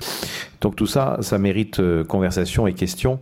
Je pense que je voudrais, quant à moi, et avant de te laisser conclure cette première partie de l'entretien, te dire que on a tous été extraordinairement surpris de l'échelle, de la puissance, de l'effet euh, de ton travail et de sa diversité. Je pense que la grande exposition euh, que tu nous as accordée à Paris et qui est encore là en ce moment pour quelques jours est une, euh, est une redécouverte pour nous tous. Beaucoup d'artistes aujourd'hui travaillent sur cette, cette idée d'immersion, de sensation, d'exploration de la conscience optique, de la conscience physique, euh, sur ces aspects phénoménologiques et on s'est aperçu que tu le faisais avec euh, une puissance particulière mais que tu ne te limitais pas à cela du point de vue formel ou esthétique mais que c'était effectivement une attitude, une pensée et un comportement euh, politique, social et philosophique généralisé. Donc je pense que nous serons tous associés avant de te laisser dire quelques mots de plus pour te dire à quel point nous admirons ton travail et ta carrière. Bravo, Julio. Merci, merci. Merci, merci. Voilà. La parole est à la salle. Est-ce qu'il y a des questions? Là. Est-ce qu'il y a un micro peut-être ou lancez-vous je, le redis, je dirais ah voilà le micro qui approche. Merci. Euh, lorsque j'ai vu le visuel du Palais de Tokyo pour votre exposition, j'ai cru que c'était une vidéo. Et j'ai ensuite découvert que c'était de la peinture. Donc je voulais savoir si vous n'aviez pas été tenté à un moment donné de faire des travaux vidéo et éventuellement, puisque vous avez parlé de mettre aussi la couleur en mouvement, d'utiliser l'ordinateur pour animer vos petits carrés de couleurs. Parce que plusieurs artistes, en fait, font des travaux comme ça maintenant. Tu veux que je te redise la question? Oui, je l'ai. Est-ce que tu as, est-ce que tu as, lorsque Madame, lorsqu'elle a vu l'affiche de Soleil froid, cette grande œuvre qui est dans l'exposition, elle a, elle a vu une relation avec la vidéo et a même pensé que c'était peut-être une œuvre vidéo? Et donc la question qui est intéressante, c'est par rapport à ton intérêt à ton, pour le mouvement et la mise en mouvement des couleurs, est-ce que c'est une direction ou une technique qui pourrait euh, t'inspirer, avec laquelle tu pourrais travailler ou à laquelle tu as pensé? Oui, mais cette image d'un tableau, c'est le, thème des trois mois de soleil froid. Moi, j'ai fait les, tableaux et ensuite c'est le Palais de Tokyo qui a fait une animation visuelle qui est à l'entrée du Palais de Tokyo, en écran. Oui. C'est aussi bien comme ça. C'est pas mal comme ça. Mais toi, est-ce que, tu, est-ce que ça t'inspire, toi, de travailler avec la vidéo? Mais bien sûr, au début, il en avait fait des, Je me rappelle que la ORTF, le service de recherche de la télévision française, m'avait demandé de faire un documentaire dans les années 60. Malheureusement, j'avais proposé faire 10 euh, ou 15 petites expériences avait des permutations de personnages, y avait des, des, prises de vues par les trains, par les fenêtres, des arts, des paysages, beaucoup de choses. Aussi des, permutations, des, des, effets de flicker. Aussi des projections sur des écrans, pas plats, mais de, différentes formes. tout ça, c'est une recherche que j'avais faite dans un cahier et tout. tout. Mais malheureusement, ça n'a pas marché parce qu'il voulait un documentaire de 10 ou 15 minutes, comme il faisait, une production. Et j'étais très intéressé pour faire des expériences. Mais comme je n'avais pas les moyens d'aller faire tout seul, ça s'est resté comme ça. Mais l'utilisation des nouveaux moyens, je trouve que c'est très, très intéressant, mais en même temps, pour moi, c'est comme si c'était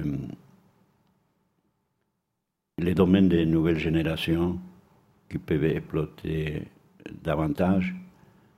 Toujours dans la mesure, j'ai toujours déjà il y a un certain temps, il y avait des artistes qui utilisaient beaucoup ce qu'on appelait l'art technologique, technologique. Et j'établis toujours un rapport entre les résultats visuels et les moyens utilisés. Et beaucoup de fois, les moyens des nouvelles technologies sont tellement forts ou tellement importants que les résultats visuels disparaissent. Des fois, ils disparaissent parce que peut-être celui qui a fait l'expérience, il pensait que le fait d'utiliser des moyens, ça suffisait, mais c'est plus important pour moi, c'est l'idée, c'est qu'est-ce qu'on mettrait en, évidence, qu'est-ce qu'on ressort, quel est le rapport qu'il va avoir avec les, spectateurs, quelle est l'utilisation des moyens pour l'utilisation. Il m'a semblé que tu m'avais dit que tu avais pensé à un moment donné te servir de la vidéo pour projeter des effets lumineux. Il y a dans la, dans la direction, dans la, ligne des améliorer ce qui sont faits. Par exemple, à fur et à mesure qu'il y a eu de nouvelles lampes pour éclairer, au début c'était des grosses lampes épiscopes que j'ai utilisées pour qu'ils donnent une lumière très, très précise. Et à fur et à mesure j'ai changé des, lampes pour la même œuvre, je n'allais pas. Et aussi, il y a toujours la possibilité de ou bien remplacer certaines choses par, dans la mesure où les, les moyens utilisés sont fiables, parce que des fois il n'est pas tellement fiable, de reconstituer par la vidéo des, des, mouvements de lumière qui sont par la suite projetés sur les, sur les. Moi, je ne me les refuse pas, mais pour le présent, je n'ai pas encore trouvé les, les points justes de, de... Mais tu cherches de, l'utilisation de ces moyens. Et mais je, vois qu'il y a un champ très grand qui peut être développé par, par d'autres qui ont davantage de patience, qui ont grandi, qui ont grandi dans... Avec la technique vidéo euh, depuis leur enfance. Internet, etc. Merci. J'ai vu qu'il y avait une autre question, madame, euh, tout à l'heure. Madame en blanc.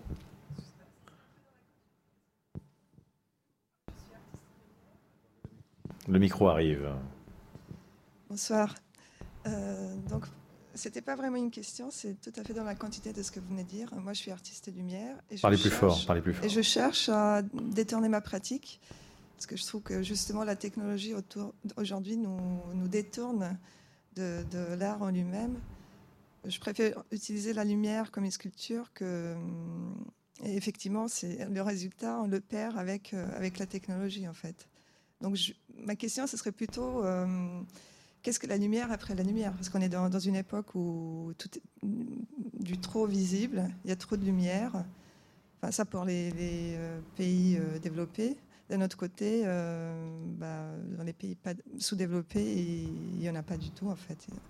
C'est même une question, je dirais, d'un point de vue politique et social trop de lumière tue la lumière, et de l'autre côté, euh, il y a une grosse disparité. Et même pour en vivre, les gens. Comment on pourrait détourner la lumière Peut-être sortir de la lumière artificielle, euh, utiliser la lumière euh, diurne. Je ne sais pas. C'est un questionnement que, que, je me pose aujourd'hui. Suis pas sûr d'avoir compris parce qu'il y a, a 5-6 idées comme ça qui sont élégamment tressées et je ne sais pas très bien comment les sortir, mais il y a une question sur me semble-t-il, euh, la lumière est très significative d'une sorte d'état des pays très développés. Et, euh, au fond, euh, elle empêche de voir l'autre lumière, la lumière naturelle. Il y a quelque chose comme ça, non, dans votre propos? Et donc, vous avez, il y a une résonance politique. Est-ce que la lumière artificielle ne nous empêche pas de voir la lumière non artificielle que les pays développés ont seulement à leur disposition? C'est exactement ça, oui. Bon. Bah, débrouille-toi. Je, non, Non, mais déjà la lumière du soleil, dans la biennale de 63, je crois tout à l'heure il avait une image là, des, petits carrés noirs sur un fond blanc. Je me rappelle très bien que le jour de l'inauguration de la biennale, il y avait les grands murs qui étaient euh, en face des, vitres, très grandes. Et le jour de l'inauguration, il y a le, soleil qui rentrait. Et alors tout l'espace se remplissait des, images en mouvement, qui c'était le, soleil qui frappait dans les petits plaques, qui les renvoyait dans les colonnes, dans les murs, dans les vitres, par terre, partout. Je me rappelle qu'il y a un ami qui est venu, il m'a dit, mais comment est-ce que tu as fait pour capter ces lumières-là? Et il a, utilisé dans ton, dans ton œuvre. Après, j'ai fait beaucoup de, de, croquis aussi pour utiliser la lumière du soleil, les, les capter, mais ça restait comme croquis ou des petites maquettes. J'ai fait aussi, une, aussi des dessins, mais pas, pas une maquette pour faire une, un espace qui, dans mon point de vue, pouvait être placé dans l'équateur, où il y a le soleil tout le temps, plus ou moins il n'y a pas beaucoup de variations, pour capter la lumière du soleil qui rentrerait par les toits et il aurait fait des, un espace lumineux changeant pendant les, parcours du soleil pendant la journée. Donc vous voyez, il n'y a pas que la lumière électrique, il y a aussi une célébration de la lumière naturelle. Vous aviez raison. Est-ce qu'il y a une autre question? Juste après, vas-y. Bonjour maître. Euh, moi je suis plasticien lumière aussi et euh, je vous avouerai qu'il y a une dizaine d'années j'ai fait du rouilleux le parc sans le savoir. Et euh, je voulais vous dire que vous êtes dans, notre, dans notre ADN culturel, dans notre inconscient culturel et finalement je voudrais savoir ce que vous pourriez nous dire, euh, ce que vous pourriez dire aux, jeunes artistes euh, qui travaillent la lumière aujourd'hui, vous qui êtes un, de nos maîtres, comme, comme Cruz Diaz d'ailleurs. Merci. Alors je te, répète l'esprit de la question. Donc c'est un jeune artiste, un artiste lumière qui, te parle et qui a fait, a retrouvé dans son travail presque naturellement des choses que tu faisais aussi. Et, euh, et au fond, parce que tu maintenant, tu, ton œuvre appartient un petit peu à l'ADN de, des artistes d'aujourd'hui. Et au fond, euh, ce qu'il te demande, c'est euh, pour des artistes lumière comme cela ou d'autres artistes, qu'est-ce que tu pourrais dire qu'il faut faire? Qu'est-ce que, Comment est-ce que tu pourrais euh, nous faire une sorte de lettre à un jeune poète en quelques mots? Mais pour ça, il faut que moi-même je sois un poète. non, je pense que Ça va.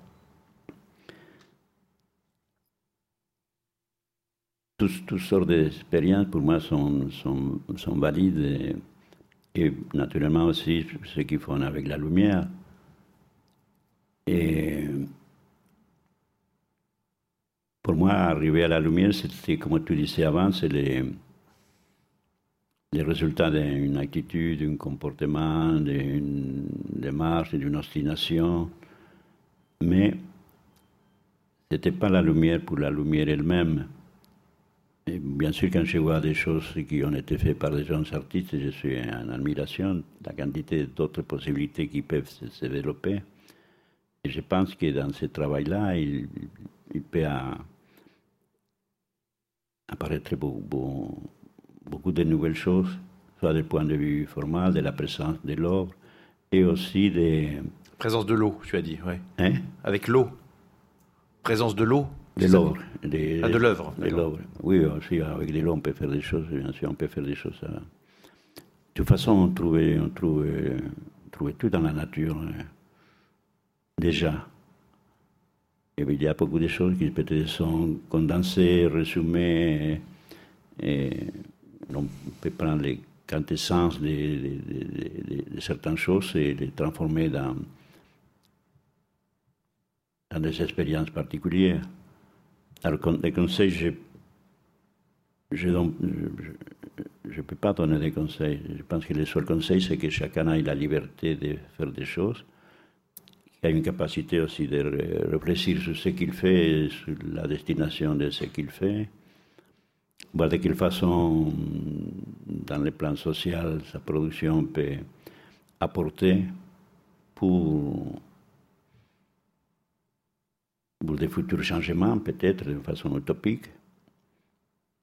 Et c'est tout et surtout, euh, il n'y a rien qui se fait sans, sans le travail, l'expérimentation, le travail constant, l'insistance, aller, revenir, essayer, essayer et, et avoir pas peur de, de changer aussi, pas rester cloisonné sur une thématique. Tu n'as pas eu peur, ça on peut le dire. Est-ce qu'il y a une autre question Monsieur ouais. Ah, juste après. ouais. Merci. Bonjour.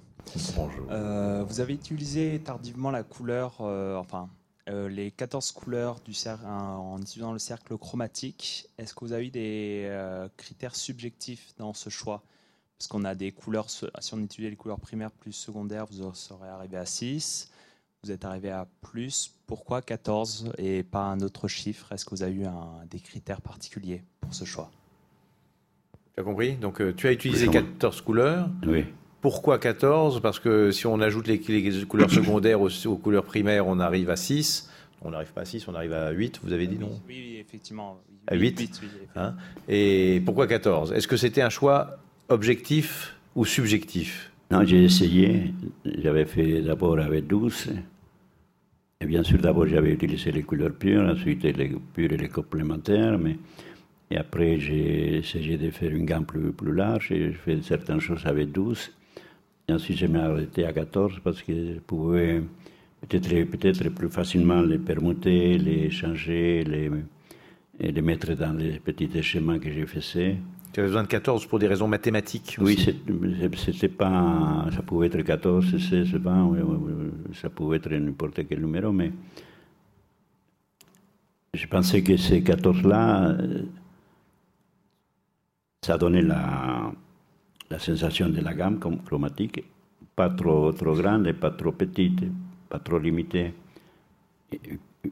Il pouvait per- permettre, dans ces permutations que j'ai faites, obtenir des résultats qui, pour moi, c'était satisfaisant à l'époque.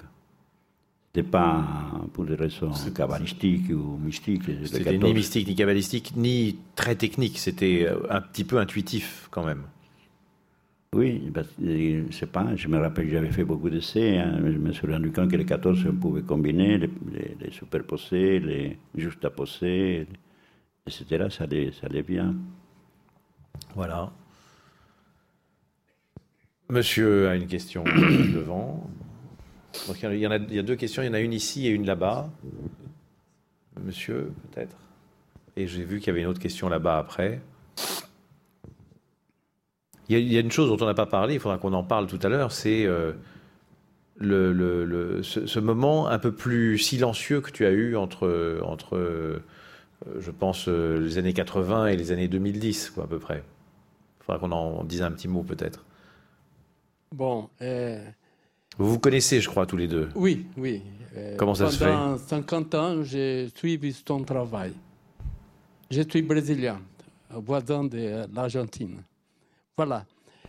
Les- il y a quelques années, à trois ans, je crois, la Société brésilienne pour le progrès de la science a décidé de sortir de son ghetto. Ça veut dire qu'ils ont compris que la science, chaque fois, devient plus cloisonnée dans son, sa connaissance spécifique de les spécifications spécifiques. Alors, ils ont essayé de dire comment on commence à faire peut-être un langage qui sort de la, de une compréhension meilleure de l'homme autant qu'un euh, qu'un tout. Ils ont commencé par la psychanalyse et demandé à moi d'écrire un travail sur la représentation dans l'art.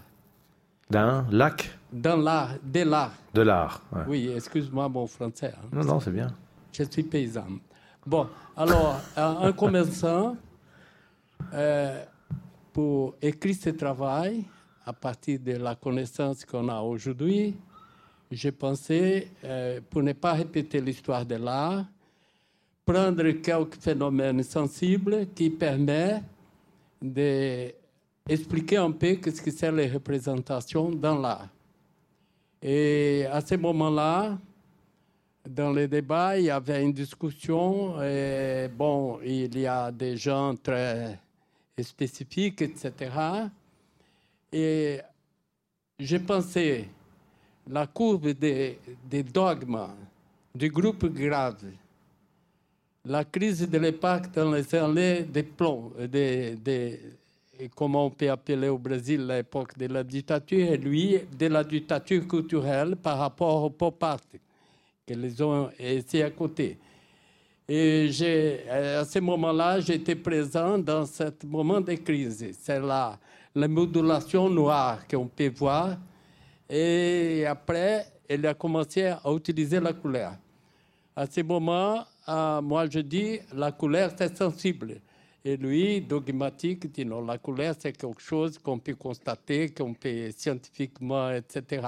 Vous avez un léger euh, désaccord sur la question. Oui. Alors, en retournant au problème de la représentation de l'art, après les débats qui avaient lieu au Brésil, j'ai donné comme exemple la courbe des connaissances de l'époque sur la, lumière, la couleur, et surtout l'implication non métaphysique de, l'alchimie. Alors, je pensais peut-être l'époque représente aujourd'hui tous les, l'impossibilité et la possibilité d'une explication globale de l'homme. Tu as compris que tu euh, empêchais, euh, ou en tout cas que ton travail ne permettait pas, parce qu'il est trop objectif et qu'il ne prend pas euh, en compte des aspects métaphysiques de la couleur, la possibilité de la représentation intégrale de ce qu'est l'humain. Moi Oui, toi. et c'est grave, c'est grave ça. Je pense que c'est embêtant quand même. J'ai empêché quelque chose. non, c'est-à-dire que moi j'ai essayé je crois que c'est un vieux débat de camarades que vous avez tous les deux. Je crois que l'un est plus métaphysicien et toi plus. Euh, euh, non, lui, il est paysan, hein, il a dit. Hein. Il est paysan, oui, c'est vrai. Pas métaphysique. Non, j'ai toujours essayé de rester dans les limites que je pouvais contrôler. Je ne cherchais pas de mettre à l'intérieur de mes tableaux, soit les modulations, les alchimies, des, des messages de, de aucun ordre, ni métaphysique, ni anecdotique. Et, et, comme je disais tout à l'heure, pour moi, c'était le plaisir de les faire. Tu, parlais tout à l'heure de ces années de 80, 2000. J'ai eu le, plaisir de développer d'autres choses, de sortir de. J'étais pas dans une dogme, mais je pouvais pour moi, c'était. n'étais pas enfermé dans l'art cinétique. moi, je me rappelle que j'ai discuté avec des artistes de l'époque, ils ne pouvaient pas avoir, même pas en peinture, un tableau figuratif. Même pas en peinture. Non. Pour eux, c'était un péché mortel, un tableau figuratif. C'était comme ça, les artistes cinétiques ou géométriques, ils sont comme ça, géométrie. et toi, tu n'as jamais été contre le péché? Parce que moi, je pense qu'on peut, avec différents moyens, faire des choses intéressantes. Je me rappelle qu'au début, on disait qu'on trouvait plus intéressant un tableau de Pollock que, que des tableaux géométriques, parce que dans les tableaux de Pollock, même s'il utilisait des moyens tout à fait différents aux nôtres, c'était une surface qu'il traitait avec les tâches, les petites tâches qu'il mettait dans l'étoile avec les, les, les trous qu'il faisait dans les, pots de peinture. Et lui est tombé aussi, c'est un autre artiste américain, c'est arrivé à faire des surfaces homogènes en utilisant un schéma complètement opposé au nôtre, qui était systématique, on choisissait les formes, qu'on les multipliait, qu'on les développait, qu'on pouvait contrôler. Là, c'était pas contrôlé mais les résultats, pour nous, c'était intéressant du point de vue des surfaces homogènes. C'est vrai que vous, vous, avez pu y voir une trame, une forme de trame, de construction d'une trame, alors que normalement on y voit d'abord une action, en fait. Et il y a une, grande différence qui s'est passée dans les années 50. On peut dire que quand on a montré les Pollock dans les années 50, mais c'est la même chose pour Chiraga, on a eu euh, une partie de la critique d'art, Tapier en particulier, qui les a vraiment vus comme euh, une sorte de revigoration de l'école de Paris, un travail de haute patte fait différemment avec une évolution technique, alors que évidemment les artistes contemporains de l'action, euh, de, l'art-action, le voyaient véritablement comme, une, comme le résultat de quelque chose qui était beaucoup plus proche de la transe de la, et de l'action, effectivement, et non pas du tableau. Donc vous, vous l'avez regardé du côté du tableau et pas de l'action. Oui, si on, si on oublie l'anecdote, comment a été fait. C'est pas forcément une anecdote. Oui, parce que l'anecdote, c'est raconté qu'il se mettait à quatre pattes, il faisait des trous dans des, dans des pots de peinture, il était un peu en transe, il les distribuait, il salissait les pieds, salissait les pantalons, et continuait. Mais à un moment, il arrêtait, mais de toute façon, c'est pas vraiment si, si physique ou si, comme tu disais tout à l'heure, action. Oui, c'est performatif. Euh, voilà, parce que si on réfléchit bien, les trous dans les, dans les, dans les pots de peinture, c'est lui qui les faisait. Alors pour les faire, il avait choisi si c'était plus grand ou plus petit. La peinture qu'il mettait à l'intérieur des pots, il devait la mélanger et voir si c'était plus épais ou moins épais pour voir qu'il tombe d'une façon ou d'une autre. Ce sont des décisions qu'il devait prendre avant de se lancer à faire les choses. Et ensuite, les mouvements qu'il faisait, il devait les contrôler, plus vite, moins vite, souvent comme la peinture coulait. Il devait aussi les, les contrôler. Ce n'est pas une chose gratuite à 100%. Il avait des préparations, il avait des calculs, il avait la, réalisation. Alors si on met l'accent sur la réalisation, sur les gestes, la peinture gestuelle, on appelait ça, comme on appelait à l'époque, et ça devient anecdotique.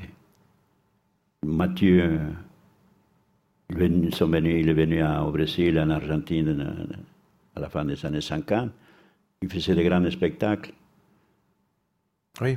Il faisait un spectacle, c'est un grand tableau il le faisait en, en 2 minutes 32 secondes. Alors si tu ne retenais pas ça, quand tu voyais les tableaux, c'était des tâches euh, mises sur une toile.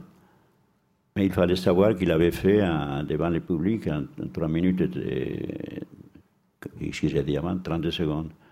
Mais c'était assez important. C'était important. L'actionnisme viennois a été est né euh, de la contemplation d'une performance de Mathieu en 59 qui correspond à les, les, je, dis juste pour donner la juste place, je crois, à Mathieu qui est qui a été très euh, pas sous-estimé, mais qui a été très euh, mis de côté, en tout cas par l'histoire de l'art récente, que à la fin des années 50, Mathieu non seulement est quelqu'un qui a fait venir Pollock en France très tôt, il a montré très tôt les tableaux de Pollock, mais qui également, euh, quand il faisait ses performances euh, en Amérique du Sud, ou bien, je donne l'exemple de l'Autriche, où il a fait une performance en 59 spectacles, euh, très très courte, comme celle que tu indiques, dans l'esprit de la calligraphie, eh bien, ça a été vu par les actionnistes viennois et ça a vraiment scellé le groupe dans une sorte de relation à l'action physique très différente. Donc, c'était assez important. Quel groupe tu dis Les actionnistes viennois de Vienne. Voilà. Mais c'est une tendance un peu différente de la tienne, je dois, le reconnaître. Oui, je crois qu'il s'est déguisé même en samouraï ou quelque chose comme ça, Mathieu, non? Oui, tout à fait. Oui, mais pour moi, il y a des choses. Non, non, mais tout peut exister. Il y a des choses, il y a, il y a les résultats, et après, il y a, tu dis que ce n'est pas de l'anecdote, mais c'était les, l'action, la façon comment il était fait. Oui, la méthode. Je, propose une, dernière question. Euh, voilà, madame. Un micro peut-être devant. Je ne sais pas si le micro est encore dans les parages. Ah, il y avait une question d'abord Alors il y aura deux questions et puis ensuite, je pense que.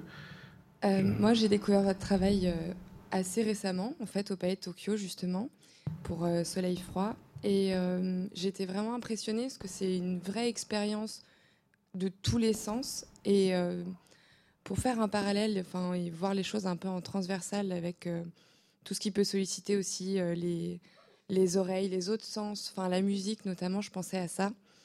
ça me faisait penser, dans tout le travail de système, de juxtaposition, de modélisation, ça m'a beaucoup fait penser au travail de glace dans la musique, par exemple.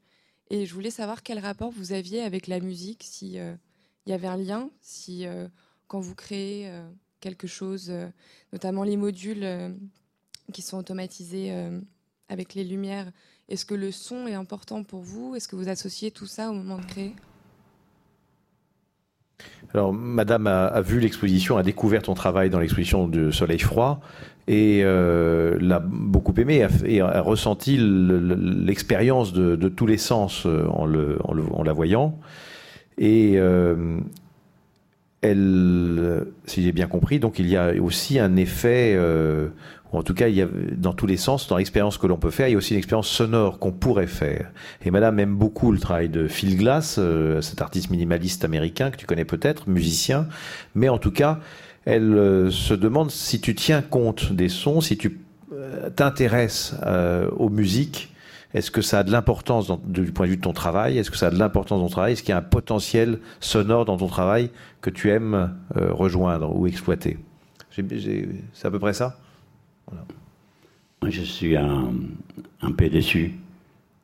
Ah, désolé. Pas de ta traduction, peut-être de la question. Parce que j'avais mal compris, je croyais qu'il avait commencé son petit discours en disant J'étais déçu de l'exposition du Palais des Tocs. J'aurais été content de trouver quelqu'un qui me dise pourquoi il n'a pas aimé, parce qu'il peut-être j'aurais gagné quelque chose en apprenant qu'il y a des gens qui n'aiment pas ce que j'ai fait ou, ou comment tu as organisé l'exposition, etc. Tu vois. Mais ça va venir, on va te dire tout à l'heure. Ah oui. Euh, ceux qui n'ont pas aimé, c'est à la fin. Ouais. Ah, non, là, dans le, les petites machines que j'ai fait, il y a euh, du son, c'est un les sons qui produisent les petits moteurs, les, mécanismes qui font des petits bruits, des choses. Et pour certains, dans différents endroits où j'ai exposé, ils croient que je l'ai fait exprès, que j'ai régulé les choses pour qu'ils fassent tel bruit qui accompagne les mouvements de certaines expériences. Mais et certains, il avait un endroit dans une exposition, dans le musée, il y avait un groupe de, musique expérimentale et qui avait enregistré tous les sons de, mes appareils. Avec ça, ils ont fait une composition qui ensuite été envoyée dans les salles de l'exposition. Mais pour moi, c'est un, un, autre, un autre, un autre, un autre champ. Notre champ, oui. Moi, j'ai fait la partie visuelle, il y a du son. Des fois, ça accompagne, des fois, ça accompagne mais pas. Tu, mais, Tu, as, tu, as, jamais travaillé avec le son? Mais des fois, des fois, j'ai fait exprès des choses qui font du bruit. Un des boutons qu'on appuie là, il a un ruban qui fait un bruit très fort. Mais c'est dans le sens de, de créer une surprise. Ça, c'est le mouvement surprise. C'est créer une surprise par le son. Tu as jamais collaboré avec des musiciens, par exemple? Directement, non je te dis, ces musiciens-là, dans cet endroit, qui avait un laboratoire de musique expérimentale, ils ont utilisé le son même. Madame pense que tu devrais, et moi je pense aussi d'ailleurs, tu devrais peut-être chercher encore dans cette direction. Tu crois? Ouais. Takis a travaillé avec le son, par exemple, beaucoup avec euh, Takis. Tu, as, tu, connais bien Takis Oui, je connais ah, depuis longtemps. Il m'a dit qu'il t'aimait beaucoup, donc euh, il a ah, adoré ton exposition d'ailleurs. Et, euh, et c'est un, lui, c'est il doit être vieux déjà. Hein il, il, il, a, il au moins, il a 82 ans, non? Il est, Non, non, il est beaucoup plus vieux que toi. 84, il a? Non, beaucoup plus encore. 89, je crois. Oh, alors, il, est né. Il est un sage, s'il dit qu'il il a aimé l'exposition, il faut le croire. Hein. voilà. Oui, les sons, oui, oui. Bon, ça, ça reste à travailler. Mais là, dans les, écoute, dans les là où on jette les ballons, j'ai fait une petite boîte de musique. Oui. Il y a différents sons que j'ai mis à l'intérieur, souvent soit les poupées qui tombent, il y a un son, j'ai fabriqué comme une petite guitare avec un petit moteur, j'ai fait espèce de, comme des cloches qui sonnent, etc. Mais pas dans l'intention de faire de l'expérimentation avec les sons, la musique. Mais c'est plutôt du, un travail sur le son qu'un travail sur la musique. Pour accompagner des images. Ça vous convient? Comment, Merci. Il y avait une dernière question, je crois, tout à l'heure. C'est donc c'est la dernière ce soir. Madame. Il faut qu'elle soit bonne, par contre, hein, parce que si c'est pour conclure, euh, bonsoir. pour mettre la pression un peu. Euh, bonsoir. J'avais une question par rapport à l'art la, cybernétique. Euh, J'aurais aimé savoir votre, votre relation avec euh, Nicolas Chauffeur. Intéressant. Tu as compris la question? Oui. Moi, je suis allé voir Nicolas Chauffeur quand je suis arrivé à Paris avec Sobrino. Le travail qu'il faisait. Mais moi, j'aimais beaucoup les personnages. Je suis allé dans des conférences qu'il faisait. J'ai rencontré chez Denis René. J'allais dans ses expositions. Des fois, il avait fait une exposition très spectaculaire au musée d'art décoratif. après, il a été oublié d'une façon injuste, mais il, ses positions à lui, ce n'était pas la même que les nôtres. Il croyait la, dans l'art qu'il allait se développer comme ça par la cybernétique les robots, la participation des, nouvelles techniques, la ville qui pouvait être investie par ces sortes de créations. Je me rappelle une fois, c'était pas, je raconte ça, mais parce que j'avais beaucoup de sympathie pour lui et pour sa, sa veuve qui est très sensible et très intelligente. Mais il y a une, anecdote, je me rappelle qu'une fois, on discutait, il a dit Moi aussi, j'ai fait participer les spectateurs. Ah oui, oui. J'ai fait une tour dans un, lieu public. Et la tour fonctionne avec des systèmes, avec la compagnie Philips qui l'avait beaucoup aidé. Il y avait des, des comment s'appelle, des testeurs ou des senseurs, comment ça s'appelle? Ah, des sensors, oui. Des appareils qui. Des capteurs, des capteurs. Des capteurs, des capteurs. Qui faisait bouger son sculpture d'une façon différente suivant la quantité de, gens qui rentraient dans la place. Alors, il y avait des visiteurs, s'il n'y avait pas beaucoup, il bougeait d'une façon, s'il y avait beaucoup, il bougeait d'autre. Alors, sans, aucune agressivité, je lui ai dit, mais qu'est-ce qui se passe? Si à la place des gens qui rentrent dans la place, il y a un troupeau de moutons est-ce que les capteurs vont réagir de la même façon? Parce qu'à ce moment-là, j'ai dit, si le mouton il prend la place des de Truman, c'est-à-dire que l'être humain, il était considéré dans cette expérience comme un, comment est-ce qu'on dit, un bulto, un, paquet, un, un troupeau, un, petit volume, un volume qui se déplace. Mais il n'arrivait pas à contrôler les mouvements de la sculpture. C'était, de notre point de vue, mon point à moi, c'était la technologie qui dominait plutôt que, que les gens qui rentraient dans la place. C'était pas une participation individuelle, c'était vraiment un effet d'une masse dans un espace. Oui. Mais il a développé des, beaucoup de choses. Mais vous êtes fâché? hein? Vous êtes fâché à cause de ça? Non. Non, non. Non, non, mais il était très, très sûr, très sûr. Moi, j'écoutais dans des, conférences, il était très sûr de, de ce qu'il avançait. Je me rappelle, je suis allé dans une discussion une fois à une école d'art, je suivais ça aussi à la fin de la réunion, il a parlé de la cité, etc., etc., c'était très, argumenté, très développé. Il y a une jeune fille qui se lève, il a dit, Monsieur chauffeur, je crois qu'il avait une fleur dans la main. Il a dit, Monsieur chauffeur, dans votre cité idéale, cette fleur, est-ce qu'il y aura une place? C'était poétique, tu vois, comme, comme intervention. Et et comme en disant, il manque quelque chose d'humain, il manque la nature, il manque les parfums, il manque les choses qui, meurent, comme les fleurs, qui existent, qui disparaissent. C'était, moi j'ai compris plus ou moins ça, tu vois, pour moi c'était très, très, très avancé dans le sens d'une nouvelle, nouvelle vie, une nouvelle cité où la partie robotique il avait beaucoup d'importance, la partie comment ça s'appelle Cybernétique. Cybernétique, oui. Voilà. Merci infiniment à tous. Merci beaucoup.